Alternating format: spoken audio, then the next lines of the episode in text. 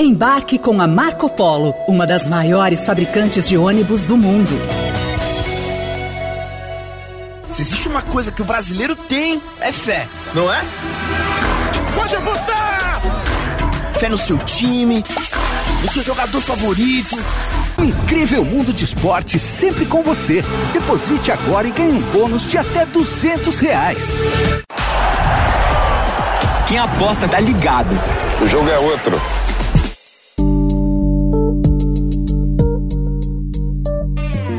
Você já deve ter se deparado com a enxurrada de propagandas de sites de apostas esportivas nas redes sociais, no rádio e na televisão. Nos últimos anos, as casas de apostas online entraram com tudo no mercado publicitário e nos times de futebol brasileiros. Sem regulamentação para operar em solo nacional, empresas com sede no exterior movimentam bilhões em apostas no país. Jogo feio! Que torcida, Ronaldo? A torcida com certeza é outra. Final de primeiro tempo. São mais de 18 milhões de apostadores no mundo todo e você recebe de boa. A estimativa são de que o dinheiro que passa por essas empresas chegue a 12 bilhões de reais. Mas afinal, os chamados jogos de azar não são proibidos no Brasil? A exploração de jogos de azar era permitida no Brasil até 1946.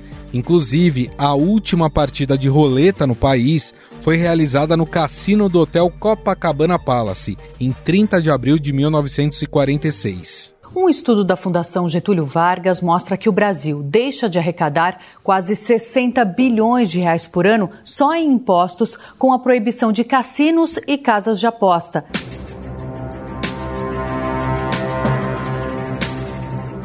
Em 2004, durante o primeiro mandato de Luiz Inácio Lula da Silva, o bingo também foi proibido em todo o território nacional.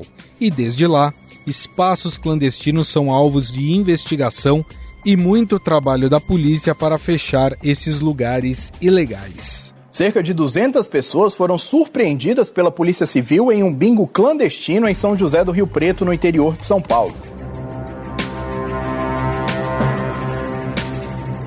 Isso quer dizer que essas empresas de apostas esportivas estão atuando ilegalmente no Brasil?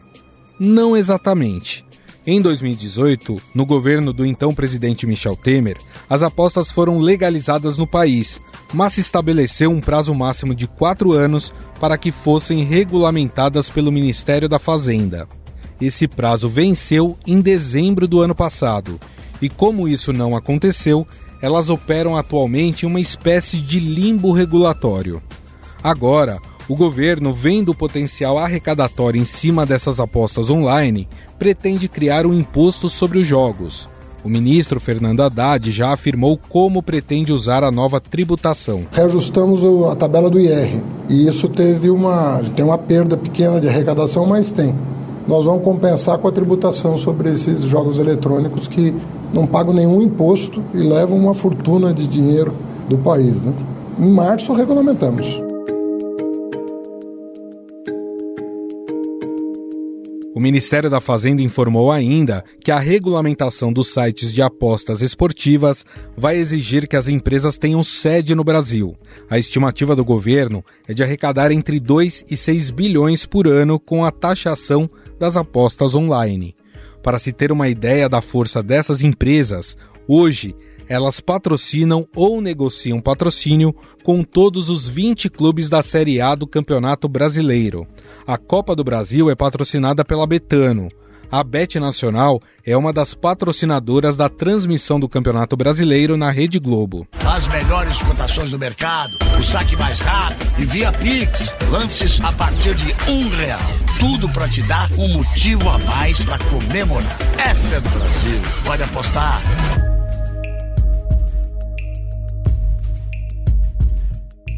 Para atrair o investidor, essas casas de apostas online aceitam até transferências via Pix e têm aplicativos e sites que funcionam 24 horas por dia.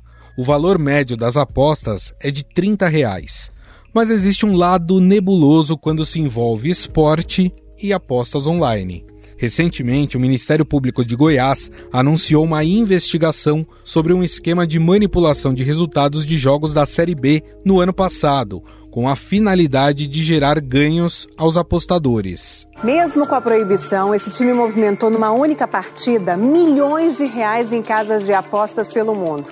Isso sem entrar em campo. Uma investigação do Fantástico vai mostrar agora como funcionam os jogos fantasmas.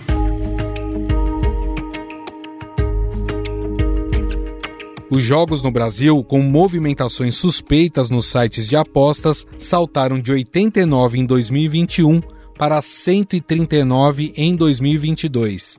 No mundo, partidas com movimentações suspeitas saltaram de 905 em 2021 para mais de mil no ano passado. Os números se referem a 12 modalidades esportivas. O Reino Unido é apontado como o país que tem a legislação mais avançada para a regulamentação das apostas, com regras e multas para evitar lavagem de dinheiro. Só em 2023, até agora, foram aplicadas multas que somam 47 milhões de reais pela entidade reguladora do setor no país. Mas e no Brasil? Permitir a continuidade dessas apostas online é um risco ou um ganho fiscal? Sobre esse assunto, Vamos conversar com Daniele Maiolini, advogada especializada em direito esportivo e entretenimento. Tudo bem, Daniele? Tudo bom, Gustavo. Muito prazer trocar essa ideia com você aqui hoje. Prazer é todo nosso. É, doutora, o fato dessas empresas estarem em um limbo regulatório significa neste momento que elas estão operando é, ilegalmente ou elas estão em um limbo regulatório neste momento? É isso, Gustavo. É, é muito interessante que a gente, de modo geral, já tem uma percepção de que, muito embora, a, principalmente as atividades de, de cota, aposta em cota fixa, né, não tenham sido regulamentadas, a gente tem uma percepção pública de que elas se encontram aí numa zona cinzenta e essa percepção é verdadeira. Isso porque, como ela foi descriminalizada lá atrás, né, e, portanto, em 2018, como você mencionou, sai ali das atividades, pelo menos em tese, a rigor, capturadas pela lei de contravenções penais, elas se encontram num momento de é, é falta de regulamentação mas de forma nenhuma a gente pode, e é importante a gente deixar isso claro, a gente pode atribuir uma espécie de desídia né, do poder público em ter dado um pouco mais de subsídios para a regulamentação da atividade. Isso não pode significar que o particular, e aí, como particular, a gente pode abordar tanto as empresas que pretendem investir nesse segmento, quanto os próprios consumidores que fazem né, parte desse, desse mercado, que eles assumam um risco pela desídia do poder público de ter regulamentado isso a contento e no prazo que lhe foi concedido. Então, muito embora a gente tenha tido aí esse gap em que a atividade poderia e deveria ter sido regulamentada e não foi, isso não significa que a gente possa trazer o ônus disso tudo para o particular, né, por uma responsabilidade que competia ali ao poder público. Então, é verdade. A gente tem uma série de prejuízos decorrentes da ausência dessa regulamentação, mas a gente não pode é, atrelar a atividade hoje, em decorrência desse ato aí que que, que veio do governo do, do, presidente Michel Temer, a gente não pode associar imediatamente as atividades a atividades ilegais e, portanto, capturadas pela lei de contravenções penais, porque, de fato, se hoje ela é uma atividade que se encontra num limbo, esse limbo foi gerado pelo próprio poder público. Agora, doutora, lá em 2018 já não houve um problema é, com essa medida é, já que aqui no Brasil a gente sabe que os jogos de azar eles são proibidos, os bingos são proibidos, o cassino é proibido, o jogo do bicho é proibido. As apostas online, elas não estariam nesse segmento? É, existe uma diferenciação importante, que é o fato dessas apostas, primeiro, estarem relacionadas né, a eventos esportivos conhecidos, pré-determinados, e o fato do consumidor ter a completa ciência é, do quanto ele vai ganhar, caso né, tenha êxito ali em relação ao seu palpite em relação às odds que estão sendo praticadas no momento, né? Que são nada mais são do que as chances. É, quanto menores as chances de êxito em relação a um determinado resultado, maiores as chances é, de ganho. O fato de que essas atividades tenham sido separadas em segmentos facilitou para que as apostas por cota fixa tivessem um caminho um pouco mais célere do que outras modalidades, como por exemplo o bingo, que vem enfrentando aí um grande desafio de regulamentação há mais de 20 anos, né? É, é, é, até interessante você trazer esse aspecto, porque há muita crítica vinculada ao fato de que a gente teve agora, muito recentemente, um PL é, que pretendeu é, na visão de alguns, de certa forma, num retrocesso, é, tratar de maneira conjunta de todas essas modalidades, ainda que as apostas né, na modalidade de, de cota fixa já tivessem, é, na visão de muitos, caminhado algumas léguas é, além é, do, que, do que foi possível caminhar, por exemplo, em relação ao bingo. Então, se antes a gente tinha em relação às apostas de cota fixa a necessidade de uma simples regulamentação da atividade por decreto, é, a gente não tem uh, o mesmo caminho andado é, em relação a outras modalidades que, que, não se confundem com essa modalidade de, de, de, aposta por cota fixa, como é, por exemplo, o caso do bingo. Uhum. E aí trazer todas elas para dentro de um mesmo PL, na visão de muitos, pode travar esse processo de regulamentação porque é, existem muitos questionamentos, né? E aí a diferença entre elas pode trazer preocupações adicionais é, que na verdade estão mais conectadas a outros setores que não ao setor específico da aposta por cota fixa. Acho importante isso que a senhora está falando, doutora, porque o governo já quer aproveitar o dinheiro que é movimentado por essas empresas nas apostas online para criar uma taxação sobre essas apostas. Mas isso vai exigir que essas empresas tenham sede no, no Brasil. Como é que a senhora vê a medida e lucrar através de impostos com esse jogo também? a presença da empresa é, como sendo uma empresa sediada no país, onde a atividade é explorada, ela é um pressuposto utilizado por várias regulamentações, inclusive muito mais maduras do que a nossa, né, do que se pretende ser a nossa, e me parece um ponto de partida importante, porque isso é um pressuposto primeiro para que a gente possa identificar dentro do nosso sistema, né, não só jurídico, mas um sistema administrativo, né, um sistema que pretende é, é saber quem são aqueles que fazem parte desse mercado. Então, primeiro, é, é colocar regras de transparência, de obrigações relacionadas a como essas empresas podem e pretendem operar no mercado, pressupõe que elas tenham uma sede é, no nosso território. Então, quando eu me pretendo é, um agente regulamentador, eu não posso extrapolar essa regulamentação para além do território que a minha lei e, e, portanto, o, o meu poder sancionador alcança. Então, nesse aspecto, primeiro, de identificação e segundo, de regulamentação, é um pressuposto importante é, adotado por, por leis né, no mundo todo, e aí uhum. as que a gente mais invoca são sempre a, a, a inglesa e a australiana, mas para que primeiro eu possa alcançar essa empresa.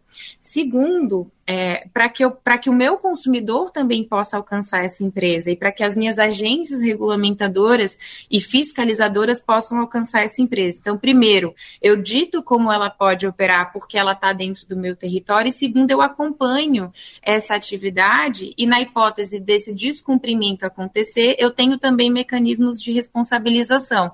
Eu não, eu não conseguiria alcançar uma empresa que não tivesse sediada dentro do meu território. É, a mesma premissa, ela é utilizada também para fins de taxação.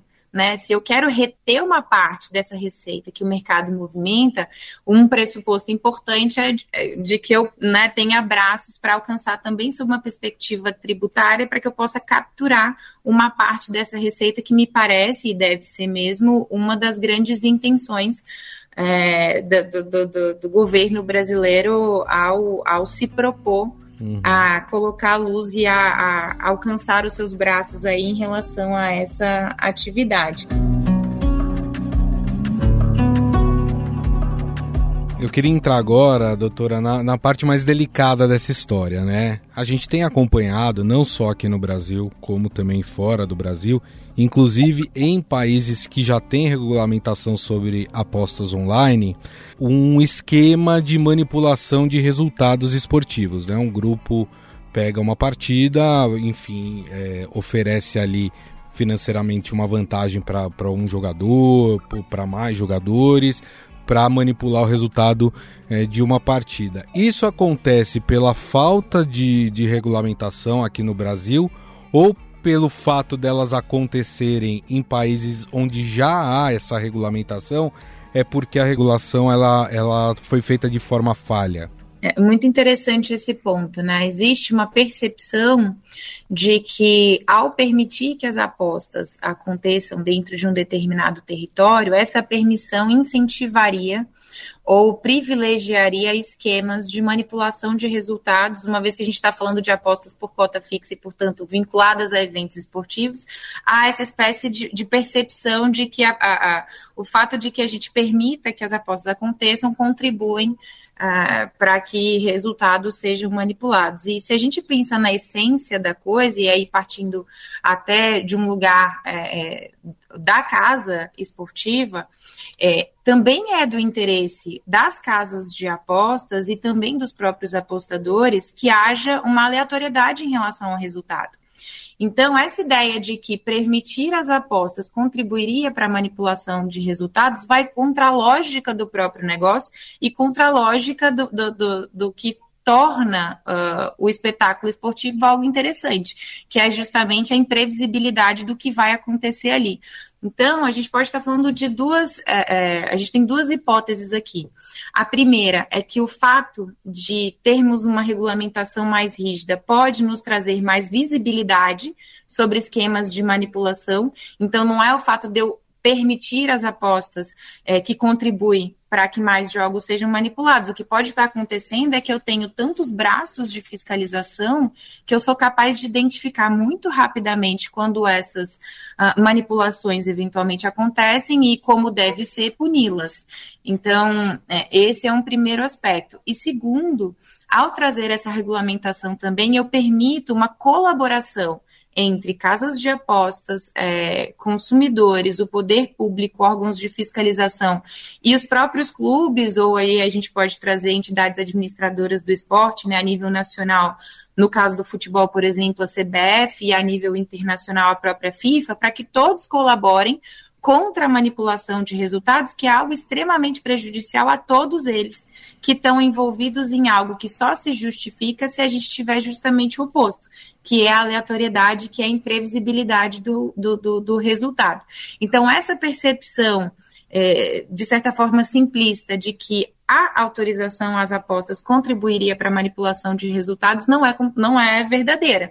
Na verdade, se ela for bem implementada, e aí a gente tem que estar tá falando de uma regulamentação que tenha tanto braços é, que tragam obrigações, quanto braços capazes de fiscalizar e, por fim, de responsabilizar, no fim, eles vão estar, tá, a gente vai estar tá, eventualmente criando é, um ambiente de segurança, tanto para o sistema desportivo como um todo, que busque identificar rapidamente tentativas de manipulação e responsabilizar essas tentativas, quanto para o próprio consumidor, né, que não quer se ver envolvido é, é, num ambiente em que ele acredita estar consumindo algo que tem valor para ele porque é imprevisível, né? Um jogo é muito mais interessante quanto maior a, impre a imprevisibilidade relacionada a ele, é, é, e ter aí prevenida a possibilidade de que aquilo ali que ele acredita ser super interessante está sendo, uh, por trás dos panos, manipulado de alguma forma. Agora, doutora, não há um conflito de interesse no seguinte sentido: essas empresas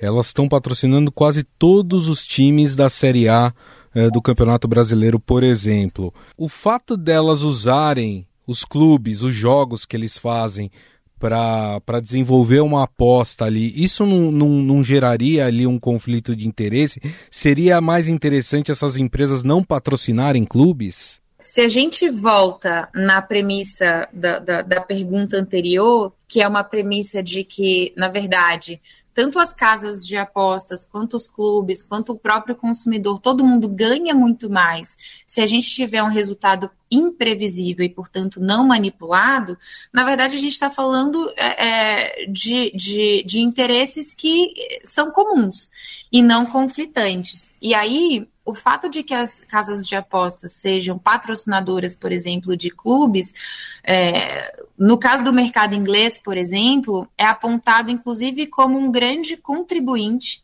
é, para que o nível competitivo dessas, dessas, desses torneios, desses campeonatos tenha aumentado. E, portanto, na verdade, o que a gente teve não foi uma depreciação do produto, é, e justamente o contrário, a gente teve uma melhoria do produto competitivo, porque ao investir nesse mercado, patrocinar times, essas empresas trazem receita para esses times, e aí, se a gente estiver falando de um mercado muito bem regulado e fiscalizado e capaz de responsabilizar eventuais manipulações, a manipulação ela é desencorajada, ela não traz lucro para a própria casa de apostas, também não traz lucro para uh, uh, as equipes envolvidas, e todo esse investimento que é feito, ele repercute, na verdade, na melhoria é, é, da competitividade da competição. Uhum. Porque com mais receita, os clubes são capazes de fazer melhores contratações, maiores investimentos no plantel, maiores investimentos no produto que vai ser né, é, é disponibilizado ao consumidor.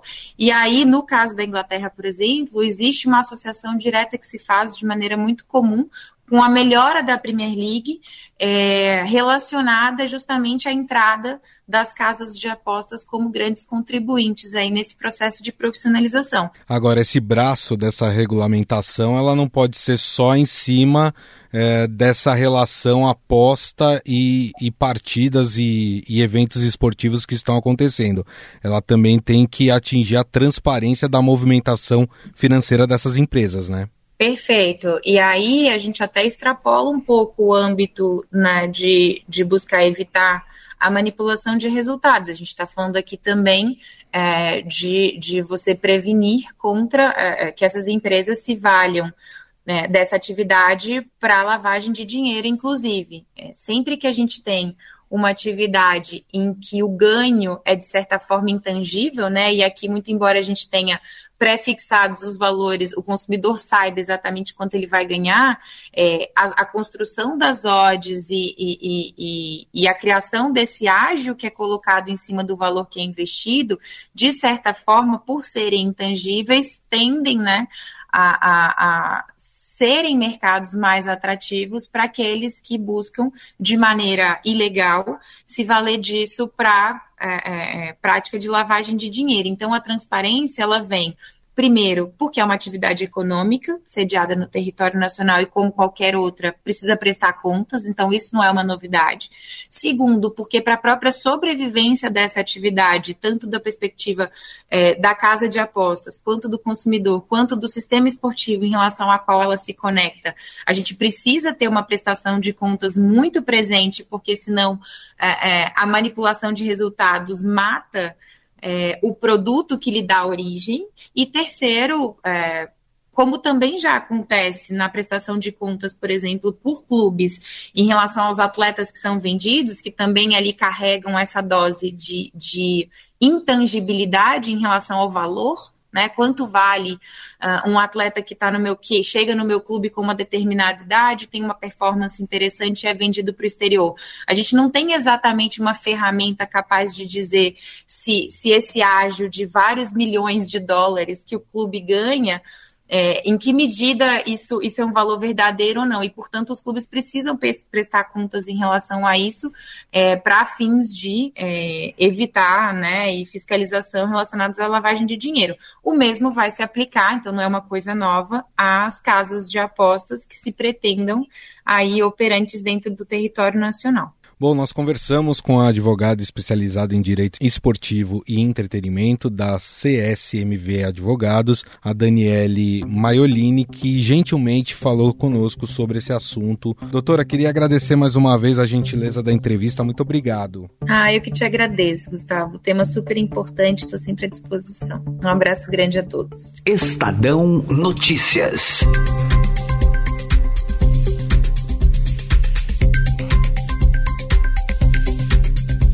O Estadão Notícias desta terça-feira vai ficando por aqui. Contou com a apresentação minha, Gustavo Lopes, o roteiro, produção e edição são minhas, de Jefferson Perleberg e Gabriela Forte. A montagem é de Moacir Biasi. Mande sua mensagem ou sugestão para o nosso e-mail podcast@estadão.com. Um abraço e até mais.